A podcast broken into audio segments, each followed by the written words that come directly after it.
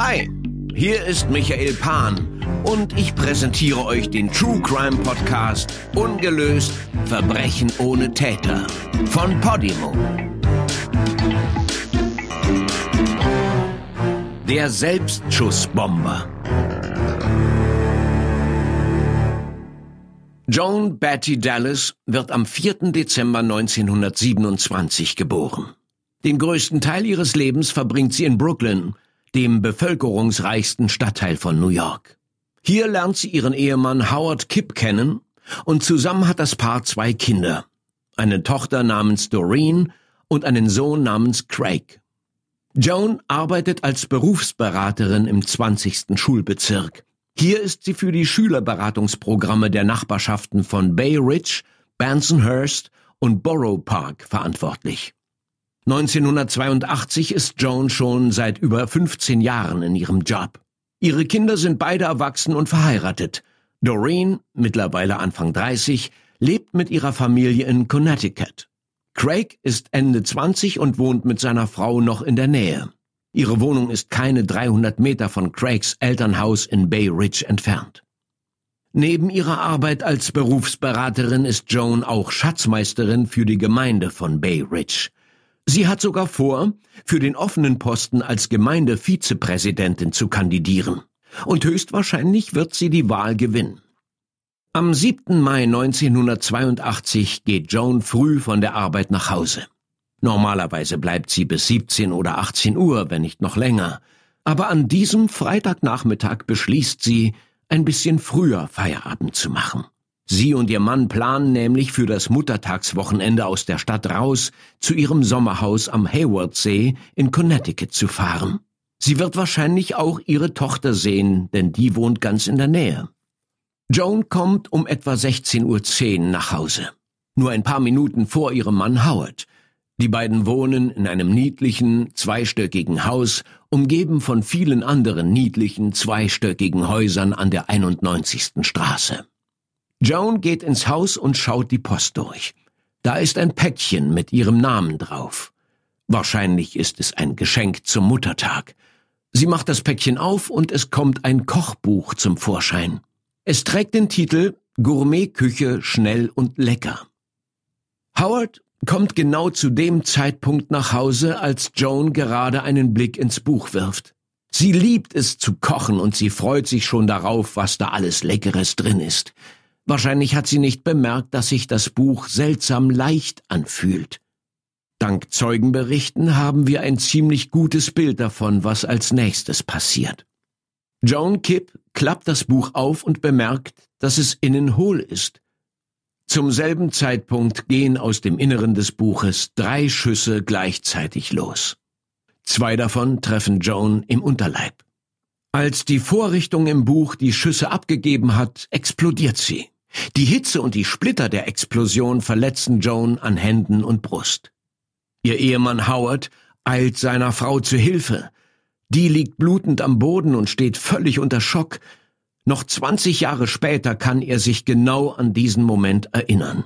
Ich war unter dem Küchenfenster auf der Auffahrt, als ich die Explosion hörte.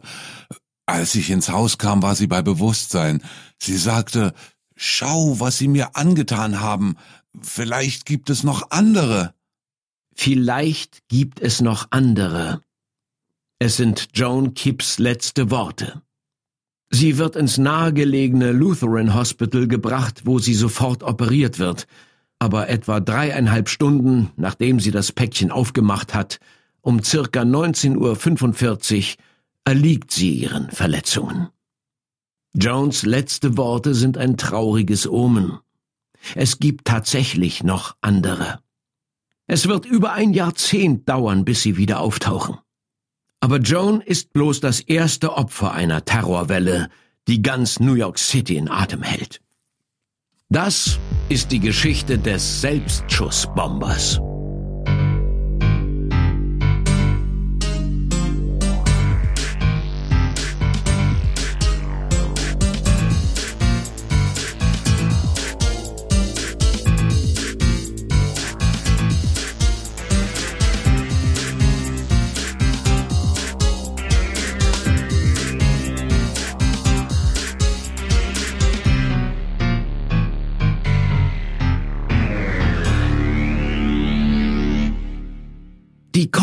Kochbuchbombe, mit der Joan Kipp getötet wurde, ist eine einfache, aber gleichzeitig raffinierte Konstruktion.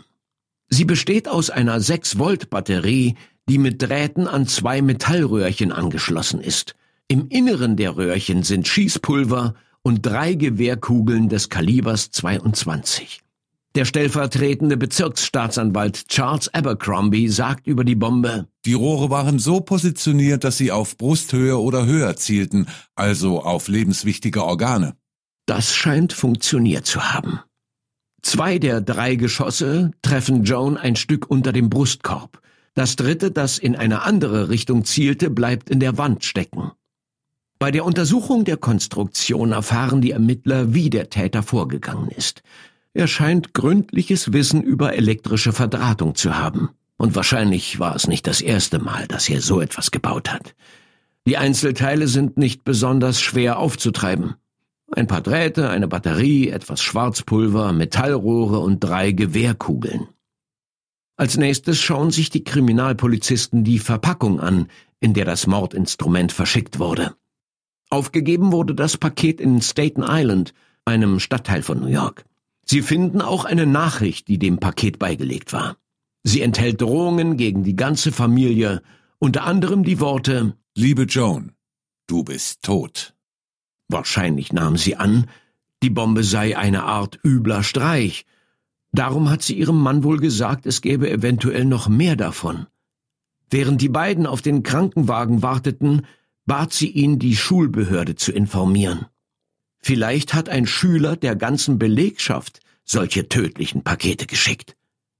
Aber in den folgenden Tagen kommen keine weiteren Briefbomben zum Vorschein. Das macht die Sache nicht einfach für die Ermittler. Wurde Joan Kipp das Opfer eines verrückten Killers? Oder eines Terroristen? Oder doch eines gewalttätigen Schülers?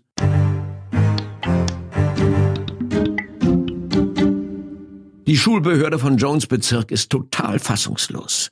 Joan hätte ein fast einsiedlerisches Leben geführt. Sie war sehr familienorientiert. Ich kann mir nicht erklären, wie so etwas passieren konnte. Es ist schockierend, dass eine Person wie Joan, die ihr ganzes Leben damit verbracht hatte, anderen zu helfen, so schrecklich ums Leben kommt. Die Polizei erklärt, die Briefbombe sei mit der US-Post verschickt worden. Wahrscheinlich hätte der Postbote die Sendung gegen Mittag abgeliefert. Zu dem Zeitpunkt seien weder Joan noch ihr Ehemann zu Hause gewesen, sagt Polizeihauptmann Jack Clark. Joan war als erste zurück im Haus und sie war die einzige, die das Paket in den Händen hielt. Aber, so Clark, wir untersuchen jede Möglichkeit. Zu diesem Zeitpunkt schließen wir nichts aus. Die Ermittlung konzentriert sich rasch auf Jones Angehörige. Nicht nur auf ihre beiden erwachsenen Kinder, sondern auch auf ihren Ehemann und Witwer Howard. Er erinnert sich später an die Tage nach Jones Tod. Ich gab ihnen Jones Tagebuch. Ich gab ihnen die Schlüssel zu meinem Geschäft, damit sie sich mein ganzes Leben ansehen konnten. Unser Leben. Ich bat sie nicht einmal um einen Durchsuchungsbeschluss. Sie waren tagelang im Haus. Sie durchsuchten alles, fragten alles, wussten alles über mich. Die Polizei bestätigt nie offiziell, dass Howard Kipp unter Verdacht steht aber es ist anzunehmen, dass er unmittelbar nach dem Mord für die Polizei der Hauptverdächtige ist. Als Jones 31-jährige Tochter Doreen für die Beerdigung nach New York reist, gerät auch sie auf einmal ins Scheinwerferlicht der Untersuchung. Noch am gleichen Tag, an dem sie ihre Mutter beerdigt, wird sie von der Polizei vernommen. Sie macht hinterher keinen Hehl daraus, was sie vom Vorgehen der Ermittler hält. Ich wurde belästigt. Ich hatte das Gefühl, meine Familie müsste vor der Polizei beschützt werden. Anwälte rieten uns, uns Unterstützung zu holen. Nachdem sie mitten in ihrer Trauer zur Vernehmung gebracht wurde, beginnt sich Doreen gegen die Untersuchung zu wehren. Und sie drängt den Rest der Familie dazu, dasselbe zu tun. Dazu gehören ihr Vater Howard, den die Polizei sowieso schon argwöhnisch beleuchtet, und ihr Bruder Craig, der letztendlich zum Hauptverdächtigen in dem Fall werden wird. Anscheinend glauben die Ermittler, der 28-jährige Sohn von Howard und Joan Kipp hätte einen Groll auf seine Eltern gehabt, nachdem er aus der Schiffstechnikfirma seines Vaters entlassen wurde. Bis zu dem Zeitpunkt hat er sich bei der Installationsarbeit auf Schiffen ein gründliches Wissen über Elektrik angeeignet. Craigs 28. Geburtstag ist nur kurz nach dem Tod seiner Mutter. Er lebt mit seiner Frau an der Marine Avenue, nur ein paar Straßenblocks vom Haus seiner Eltern entfernt. Es gibt mehrere Gründe, warum Craig in Frage kommt, die Briefbombe an seine Mutter geschickt zu haben. Zum Beispiel hat ein Spürhund eine Spur von der Verpackung der Bombe zu ihm zurückgeführt. Zweitens sagt ein Schriftexperte, die Schrift auf dem Drohbrief, welcher der Bombe beigelegt war, hätte eine gewisse Ähnlichkeit mit Craigs Handschrift. Und schließlich weigert sich Craig, sich von der Polizei vernehmen und einem Lügendetektortest unterziehen zu lassen. Das ist natürlich sein gutes Recht, und ich muss dir wahrscheinlich nicht lange erklären, wie unzuverlässig ein Lügendetektor ist. Aber Craigs Verhalten reicht, um den Verdacht der Polizei auf ihn zu lenken. Also wird Craig Kipp am 9. August 1982 festgenommen. Er ist gerade aus dem Ferienhaus in Connecticut zurückgekehrt, wohin Joan und Howard an jenem verhängnisvollen Tag fahren wollten. Sein Vater Howard und seine Frau Susan sind dabei, als Craig abgeführt wird. Sie können ihren Augen kaum glauben. Die Lokalzeitung Brooklyn Spectator schreibt, Beide schienen überrascht, als Craig verhaftet wurde, aber Craig setzte sich nicht zur Wehr, als die Polizei die Wohnung stürmte. Craig wird offiziell wegen Versendens gefährlicher Gegenstände angeklagt. Kommt es dabei wie hier zu einem Todesfall, liegt die Höchststrafe bei lebenslänglich. Robert Colangelo, der oberste Kriminalkommissar von Brooklyn, sagt, Craig sei schon ziemlich früh der Hauptverdächtige gewesen. Wahrscheinlich würde er sich zusätzlich zu dieser Klage auch noch wegen Mordes verantworten müssen. Die Polizeiakten machen klar, dass Craig ein klares Motiv für seine Tat unterstellt wird. Er hätte die tödliche Lieferung bei völligem Bewusstsein über ihre Auswirkungen abgeschickt es sei kein zufälliger Gewaltakt, sondern ein gezielter und persönlicher Mord. Als Motiv nennen die Ermittler eine schwierige Mutter-Kind-Beziehung zwischen Craig und Joan. Es ist sogar die Rede von Hass und Bitterkeit zwischen den beiden. Aber alle Angehörigen tun diese Vorwürfe als erfunden ab, nicht zuletzt Craigs Vater Howard. Es ist Howard, der die 300.000 Dollar Kaution für seinen Sohn hinterlegt, eine Summe, die nach heutigem Wert fast doppelt so hoch wäre. Howard Kipp erklärt, der Abgang seines Sohnes aus dem Familienunternehmen sei in gemeinsamem Einverständnis passiert. Craig sei seinen eigenen Weg gegangen, er sei nicht gefeuert worden. Anscheinend hatte ihm die technische Fertigkeit für den Job gefehlt, der ein hohes elektrisches Können voraussetzte. Zudem sei ihm die viele Reiserei zu viel gewesen. Craig wollte nicht so oft von zu Hause weg sein und seine Frau alleine zurücklassen, wie er das für den Job hätte tun müssen. Aber nicht nur Craigs Vater, auch seine Schwester Doreen spricht von einem gesunden Verhältnis zwischen ihrem Bruder und ihrer Mutter. Die zwei hätten sich gestritten, wie das Mütter und ihre Kinder nun mal tun, aber sie hätten sich sehr lieb gehabt und von den Gerüchten, wonach Craig ausschweifende Drogenprobleme hätte und vielleicht darum die Tat beging, wollen Doreen und Howard nichts wissen. Sie beide hätten gewusst, dass Craig ab und zu kifft, aber ernsthafte Probleme hätte er nie gehabt. Es gibt auch keinen entsprechenden Eintrag in seinem Strafregister. Im Juni 1983 lässt die Bezirksstaatsanwaltschaft von Brooklyn alle Anklagen gegen Craig Kipp aus Mangel an Beweisen fallen.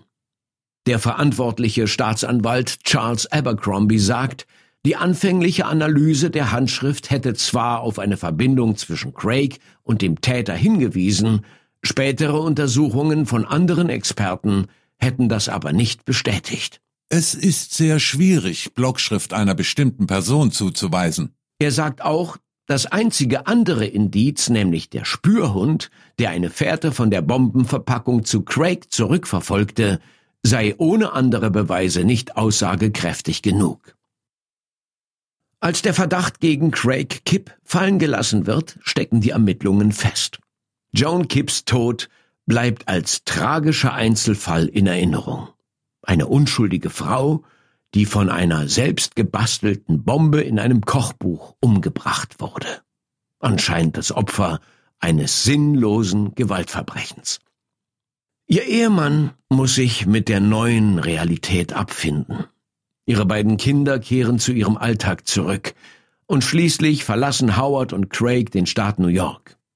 Craig und seine Frau Susan ziehen, wie schon seine Schwester Doreen, nach Connecticut. Howard zieht in den Staat Massachusetts, wo er schließlich wieder heiratet. Er hofft immer noch darauf, dass Joan Gerechtigkeit widerfährt, aber es wird immer unwahrscheinlicher. Alles, was ihm bleibt, ist die Gewissheit, dass niemand aus seiner Familie etwas damit zu tun hatte. Es gibt keine Geheimnisse. Ich habe Joan Kipp nicht getötet und ich bin mir sicher, dass es auch nicht mein Sohn war. Die Zeit lässt zwar Gras über die Sache wachsen, aber eine Frage bleibt weiter im Raum stehen. War Joan das einzige Ziel des Täters? Oder gibt es noch weitere, wie die tödlich verletzte Joan vorausgesagt hat? Die Ermittler befürchten von Anfang an, dass es noch weitere Bombenpäckchen geben könnte. Aber sie ahnten nicht, dass es mehr als zehn Jahre dauern wird, bis sich ihre Ängste schließlich bewahrheiten.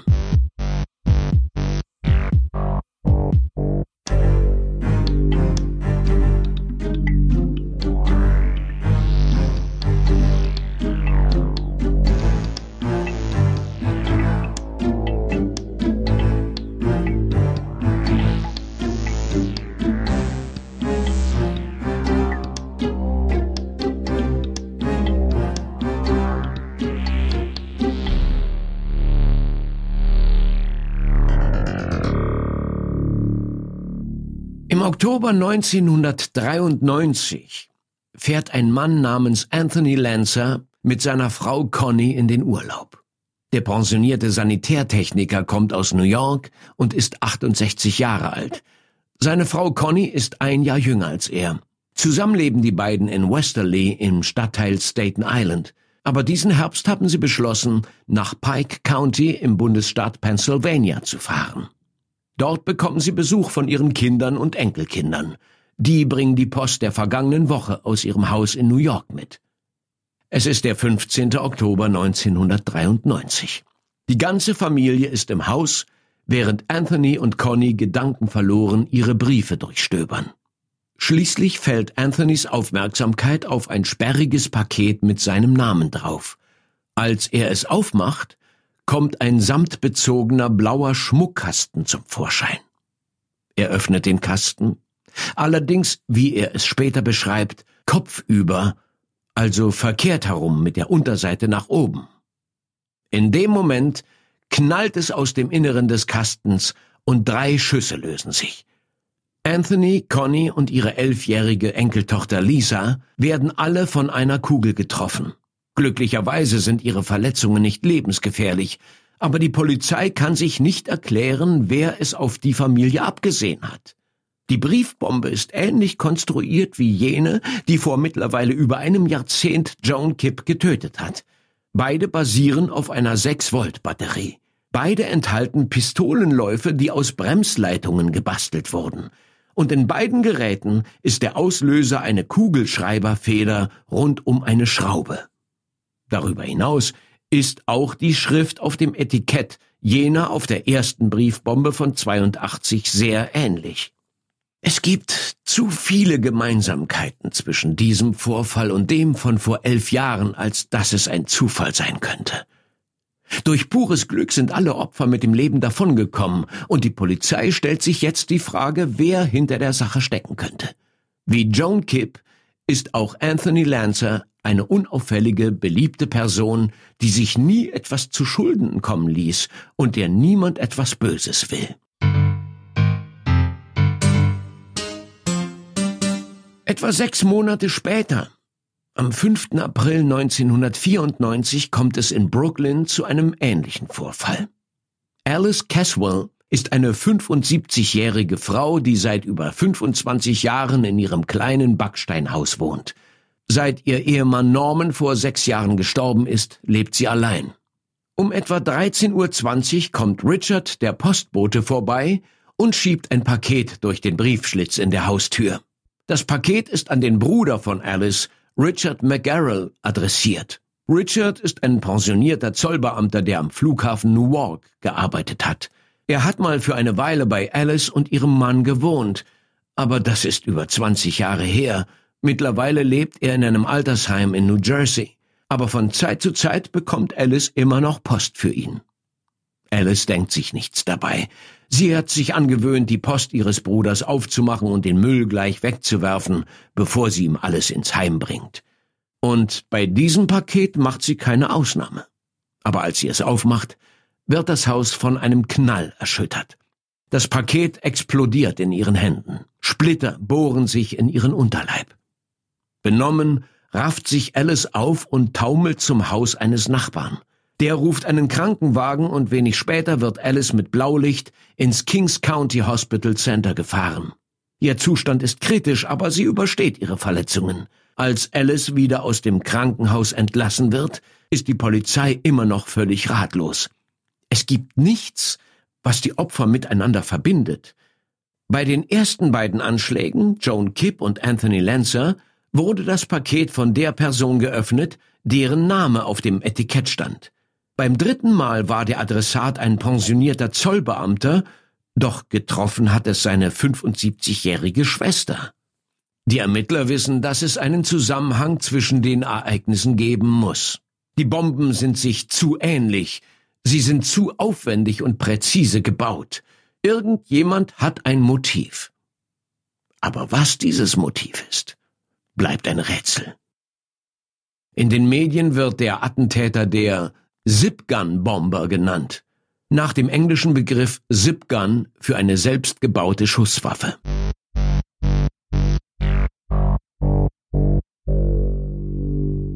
Im April 1994, ein paar Wochen nachdem Alice Caswell in ihrem Haus verwundet wurde, bemerkt der New Yorker Harold Ormsby ein verdächtiges Paket in seinem Haus.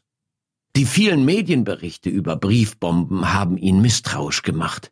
Die drei Bombenbriefe, die in New York abgeschickt wurden, zwei in Brooklyn, einer in Staten Island sind nämlich nicht die einzigen Anschläge, die gerade für Panik in der Bevölkerung sorgen. Nördlich von New York City treibt gerade ein weiterer Briefanschläger sein Unwesen. Sein Name ist Michael T. Stevens. Um seine Ex-Freundin daran zu hindern, ihn mit ihrem gemeinsamen Kind zu verlassen, hat er ihren Verwandten sechs Bomben mit der Post geschickt. Alle sechs wurden in der Gegend von Fort Covington aufgegeben, wo Stevens wohnt. Und das verdächtige Paket, das Harold Ormsby aufgefallen ist, stammt ebenfalls aus Fort Covington. Er reißt das Päckchen seinem Sohn aus den Händen und ruft die Polizei. Die nimmt es entgegen und bestätigt Harolds Verdacht. Es ist tatsächlich eine Bombe. Aber weiter sind so gut wie keine Details über diesen Vorfall bekannt. Die Polizei bemüht sich, so wenig wie möglich über die Ermittlung preiszugeben, damit es zu keinen Nachahmern oder falschen Geständnissen kommt. Einen Monat später, im Mai 1994, gibt es einen neuen Verdächtigen. Louis Cipolla ist ein ehemaliger Zollbeamter und Schusswaffenausbilder. Angeblich zeichnet er für einen weiteren Bombenanschlag im Staat New York verantwortlich. In den frühen Morgenstunden des 18. Mai 1994 wird das Haus von Gary und Joan Dykerman in der Kleinstadt Verplank von einem Knall erschüttert. Die Explosion kam von draußen. Verletzt wurde zum Glück niemand, aber die Bombe hat ein Auto zerstört und Schaden am Gebäude verursacht. Mal ganz abgesehen von dem Schrecken, den sie den beiden versetzt hat. Gary und Joan führen einen Verlag, bei dem früher offensichtlich auch Louis Cipolla gearbeitet hat. Die Polizei wird schnell aufmerksam auf ihn. Sie glaubt, Cipolla hätte ein Tatmotiv. Dasselbe Team von Ermittlern, das die immer noch ungelösten Fälle aus New York City bearbeitet, übernimmt auch diesen Fall. Neben Kriminalpolizisten des New Yorker Police Departments sind auch Fachleute für Waffen und Sprengstoff sowie Mitglieder der Postaufsicht an der Untersuchung beteiligt. Zwei Tage nach der Explosion in Verplank wird das Haus von Luigi Polla durchsucht. Dabei stellen die Beamten mehrere Werkzeuge und Materialien zur Bombenherstellung sicher, darunter Schwarzpulver und Granaten. Und sie finden das sogenannte Kochbuch für Anarchisten, ein Buch mit Anleitungen zur Herstellung von Bomben, Drogen und anderen terroristischen Gerätschaften. Aber am aufschlussreichsten sind die Zeitungsausschnitte. Sie sind ein paar Monate alt und handeln von der Briefbombe, die an die 75-jährige Alice Caswell in Brooklyn geschickt wurde. Louis Cipolla wird schlussendlich aber nur wegen des Anschlags in Verplank angeklagt. Es gibt nicht genügend Beweise, um ihm auch die Attentate in New York City anzuhängen. Also wird dieser Verdacht gegen ihn fallen gelassen.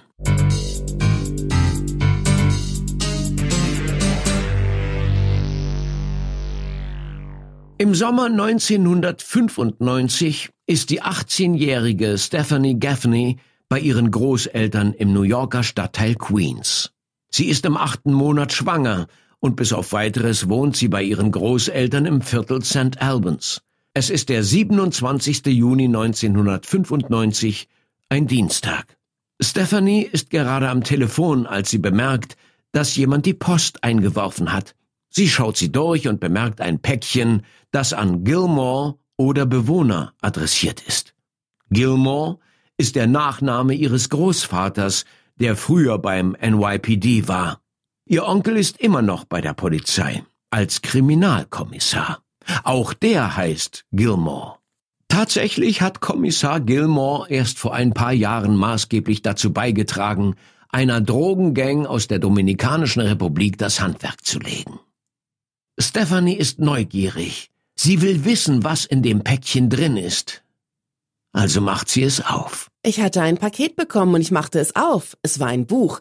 Ich machte das Buch auf und dann flog es in die Luft. Bombensplitter treffen Stephanie, als die im ausgehöhlten Buch versteckte Bombe hochgeht.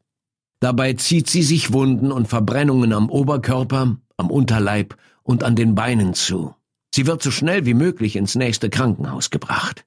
Glücklicherweise überstehen sowohl Stephanie als auch ihr ungeborenes Baby das Attentat. Aber aufgrund der großen Belastungen für das Kind entscheiden die Ärzte am nächsten Tag, die Geburt einzuleiten. Am Mittwoch, dem 28. Juni um 23.30 Uhr, kommt das kleine Mädchen schließlich gesund und munter zur Welt. Stephanie Gaffney sagt, sie und ihr Kind seien bloß noch am Leben, weil sie das Buch schräg von sich weggehalten hatte.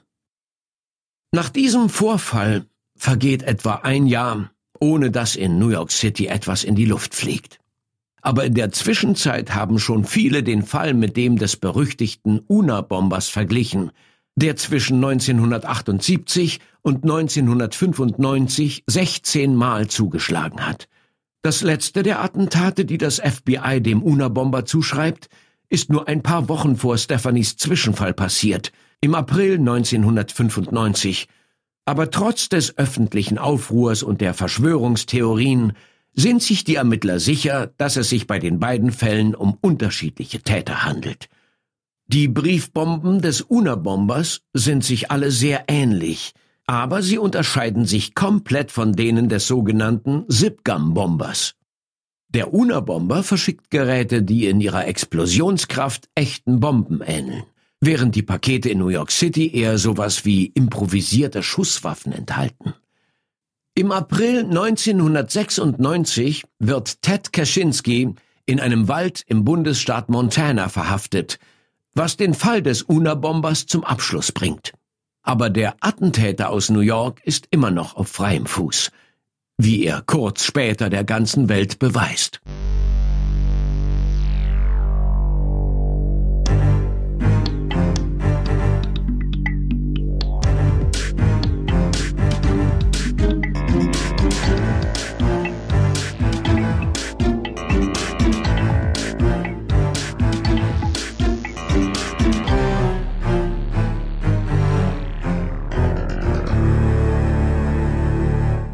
Marietta und Richard Basil sind pensionierte Immobilienmakler aus Brooklyn.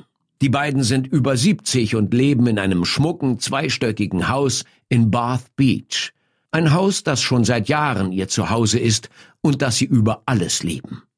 Am 20. Juni 1996 erhalten sie ein Paket mit der Post. Es ist an Marietta adressiert. Aber es ist Richard, der es aufmacht. Anscheinend kommt das Paket von einer New Yorker Wohltätigkeitsorganisation. Es fühlt sich an wie eine Videokassette. Richard macht das Paket auf. Und tatsächlich kommt eine Videokassettenhülle zum Vorschein. Aber als Richard die Hülle öffnet, bricht auf einmal die Hölle los.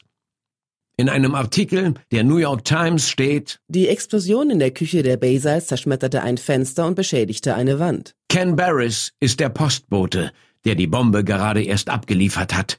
Von der Straße aus hört er den Knall und kommt sofort angerannt, um nach Richard und Marietta zu sehen. Es sah aus, als wäre die Kassette auseinandergenommen worden. Es waren zwei Rohre, eins auf jeder Seite. Ich konnte Rauch riechen. In der Küche lagen Trümmer und das Fenster hatte Löcher.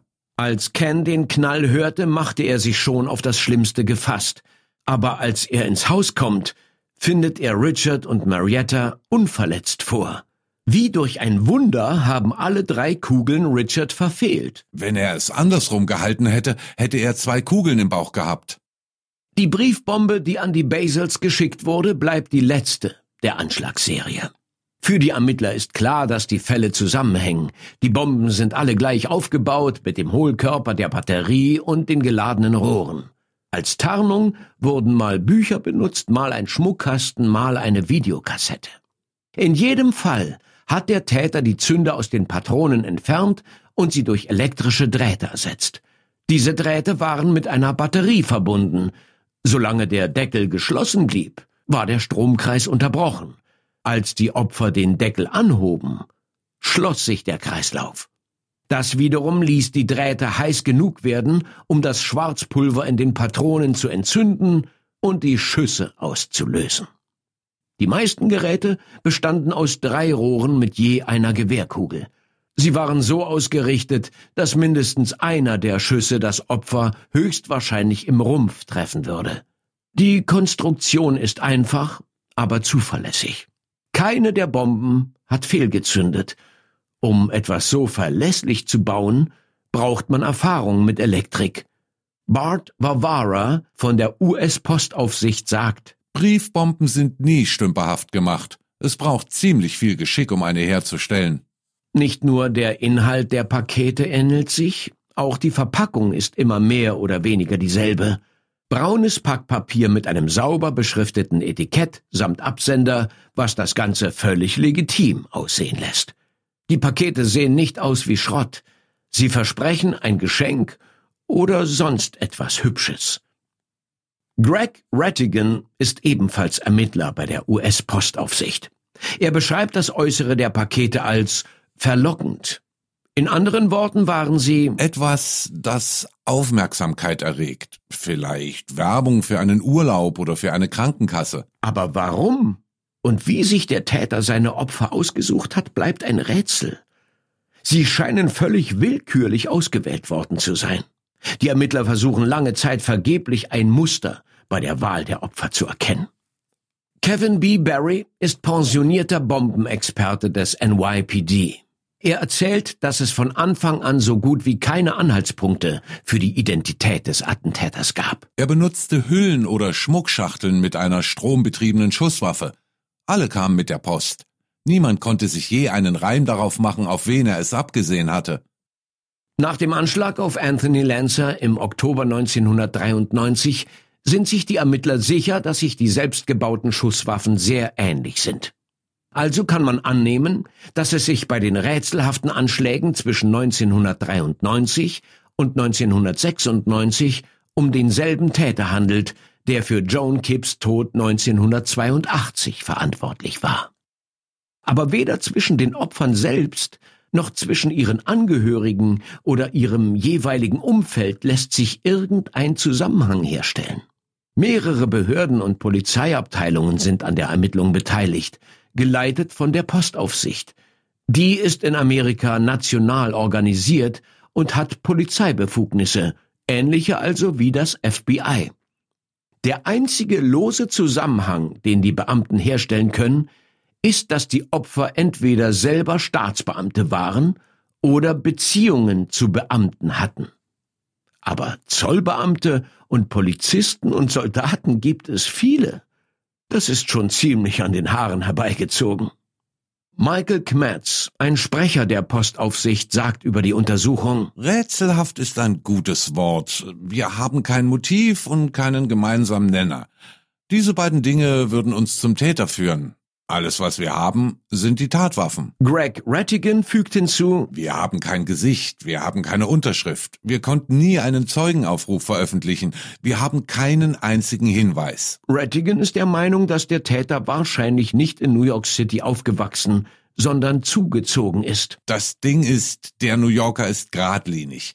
Wenn denen etwas nicht passt, dann werfen sie eine Bombe durchs Fenster oder halten dir gleich eine Pistole unter die Nase. Äh, Das ist vielleicht ein bisschen übertrieben formuliert, aber der Kriminologe Harvey Kushner ist ähnlicher Meinung. Er sagt, der Täter sei wahrscheinlich eher introvertiert. Er ist offensichtlich ein Einzelgänger. Er spricht mit niemandem und er gibt nicht damit an.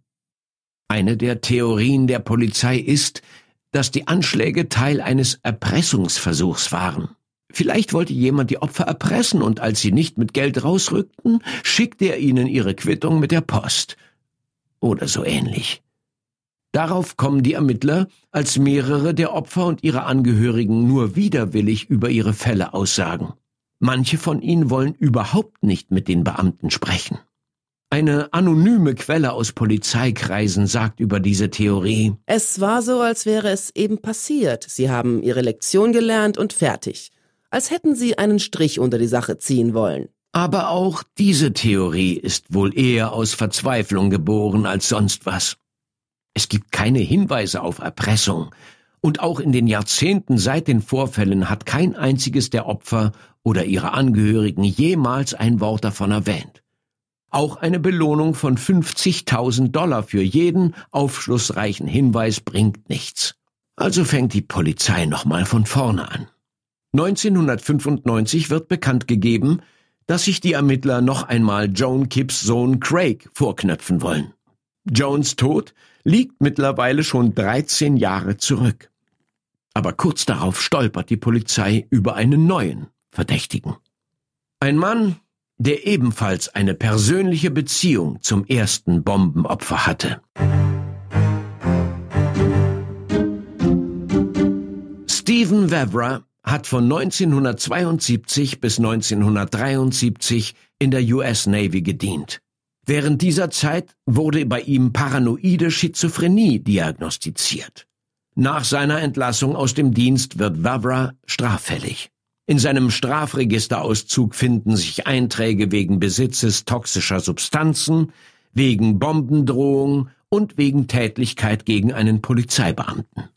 Zweimal wird er von der Polizei dabei erwischt, wie er an einem ähnlichen Gerät hantiert, wie es der Zipgun-Bomber benutzt. Und zweimal macht er sich kurze Zeit nach einem Bombenanschlag verdächtig und wird festgenommen. 1983, ein Jahr nach Joan Kipps Tod in Brooklyn, verfolgt die Polizei eine Spur in einem anderen Fall, die zu Stephen Vavras Mitbewohner führt. Bei einer Hausdurchsuchung finden die Beamten Bombenteile und ein ausgehöhltes Buch auf dem Küchentisch. Es ähnelt dem Buch, das an Joan Kipp geschickt wurde. Vavra sagt, die Sachen gehörten ihm. Sein Mitbewohner hätte Nichts davon gewusst, was ich damit machte. Ich habe niemandem davon erzählt. Ich benutzte es oder ich wollte es benutzen für ein anderes krummes Ding. Nicht mit der Post, sondern bei einer Militärbasis. Dann stellt sich heraus, dass Joan Kipp die Berufsberaterin von Stephen Vavra war, als er noch zur Schule ging. Vielleicht hatte er seit dieser Zeit einen Groll auf sie. Schließlich musste er gleich zweimal eine Klasse wiederholen. Könnte es sein, dass er Joan dafür verantwortlich macht und sich all die Jahre später dafür rächen will? Stephen streitet das ab. Und er hat ein ziemlich überzeugendes Alibi dafür, dass er nichts mit ihrem Tod zu tun hat. Ich hatte nichts gegen sie. Ich war zu der Zeit im Gefängnis. Die wissen, dass ich nichts direkt damit zu tun haben kann. Die Ermittler müssen eingestehen, dass Stephen im Mai 1982 tatsächlich inhaftiert war, wie so oft seit seiner Entlassung anfangs der 70er. Und Gefängnis ist in der Tat ein ziemlich wasserdichtes Alibi. Im Verlauf der Jahre rückt Stephen Vavra als Tatverdächtiger langsam aber sicher in den Hintergrund. Ein paar Mittler halten es noch für möglich, dass jemand anderes die Pakete in seinem Auftrag aufgegeben hat. Schließlich wusste sein Mitbewohner offensichtlich Bescheid über die Bombenbastelei. Also wird Steven den Verdacht trotz allem nie los. 1995 bringt er sich selbst wieder in die Schusslinie der Polizei, als er ein wirres, 250 Seiten langes Manifest schreibt und an mehrere Gerichte verschickt. Er wird in einer Bibliothek in Brooklyn verhaftet. Bei seiner Festnahme finden die Polizisten ein ausgehöhltes Buch, in dem er mehrere Teppichmesser herumträgt. Außerdem hat er vier Gewehrkugeln Kaliber 22 bei sich, was er als verurteilter Verbrecher nicht darf. Die Untersuchung konzentriert sich also noch einmal auf Stephen Wavra. Vielleicht schaffen es die Beamten jetzt, einen überzeugenden Zusammenhang zwischen ihm und den Anschlägen herzustellen. Sie fangen mit der gelinde gesagt etwas mickrigen Verbindung zwischen Stephen und Joan an. Und dann suchen sie in den anderen Fällen nach weiteren Bindegliedern.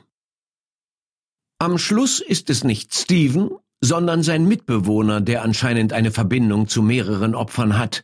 Dessen Name wird übrigens nie veröffentlicht. Jedenfalls haben die Ermittler irgendwie herausgefunden, dass der Mitbewohner im Kundenverzeichnis von jeder Apotheke ist, die auch die Empfänger der Briefbomben benutzen. Das bleibt der einzige Zusammenhang, den es gibt. Wie schon gesagt, das alles ist ziemlich an den Haaren herbeigezogen. Aber seit die Anschlagsserie 1996 zu Ende ging, ist bis heute nichts Aufschlussreicheres ans Tageslicht gekommen. Natürlich reicht das bei weitem nicht aus, um Stephen Wavra oder seinen Mitbewohner vor Gericht zu bringen, aber die Polizei ist überzeugt, dass zumindest einer der beiden etwas mit den Anschlägen zu tun hat. Oder zumindest etwas darüber weiß. Der pensionierte Polizist John Tarangello hat zwei Jahre lang an dem Fall gearbeitet. Er sagt, alle Spuren führten zurück zu den beiden. Es gab immer einen gemeinsamen Nenner zwischen ihnen und den Opfern, sei es die Apotheke, die Nachbarschaft oder das ausgehöhlte Kochbuch. Jede Apotheke in der Nachbarschaft der Opfer hatte einen Eintrag von Wavras Kumpel im Computer. Wir haben das Rätsel nie gelöst. Wie schon gesagt, werden weder Stephen Wavra noch sein Mitbewohner angeklagt. Aber Wavra wird später zu 90 Monaten Gefängnis verurteilt, weil er sich als verurteilter Gewaltverbrecher mit scharfer Munition erwischen ließ. Er verbüßt seine Strafe in Beaumont im Bundesstaat Texas und wird 2005 freigelassen. Bis heute bestreitet er jede Beteiligung an den Bombenanschlägen. Einmal behauptet er sogar, er schreibe seine eigene Geschichte über den Fall, aus seiner Perspektive. Wir warten bis heute darauf.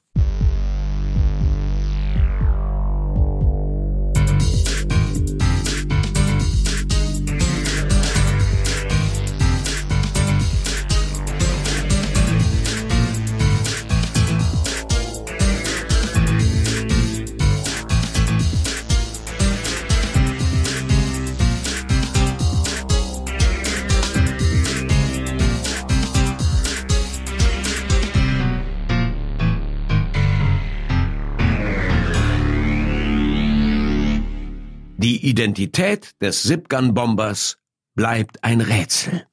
Trotz der unzähligen Arbeitsstunden, die Polizisten, Anwälte und Beamte auf allen hierarchischen Ebenen für die Lösung des Falls aufgebracht haben, bleiben die Fragen weiter unbeantwortet. Der Täter oder die Täter oder die Täterin hat sich nie gemeldet, weder bei den Medien noch bei den Behörden, und soweit wir wissen, waren die Bomben auch das einzige Kommunikationsmittel mit den Opfern, wenn man das überhaupt so nennen kann. Nur in einem der Fälle gab es eine geschriebene Notiz. Bei Joan Kipp, dem ersten Opfer, wurde ein Drohbrief mitgeschickt. Ansonsten gibt es nichts, worauf sich die Ermittlung stützen könnte. Ein Motiv? Gibt es keines. Waren die Anschläge eine Art Rachefeldzug, wollte der unbekannte Täter eine Rechnung begleichen?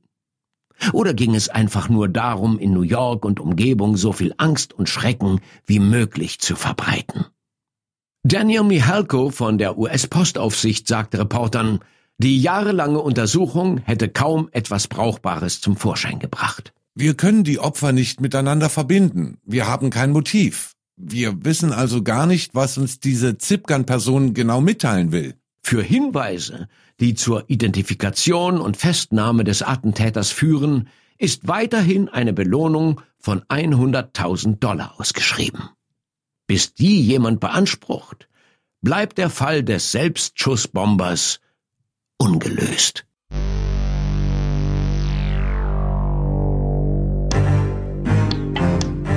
Ungelöst ist die deutsche Version von Unresolved, einem amerikanischen Podcast von Michel.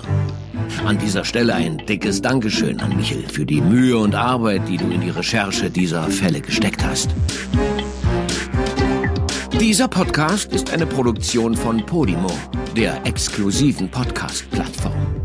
Hier findest du lauter neue Shows zusätzlich zu all den Podcasts, die du bereits liebgewonnen hast. Wenn du deine Podcasts auf Podimo hörst, unterstützt du automatisch die Hosts deiner Lieblingsshows. Alle weiteren Infos findest du auf podimo.de.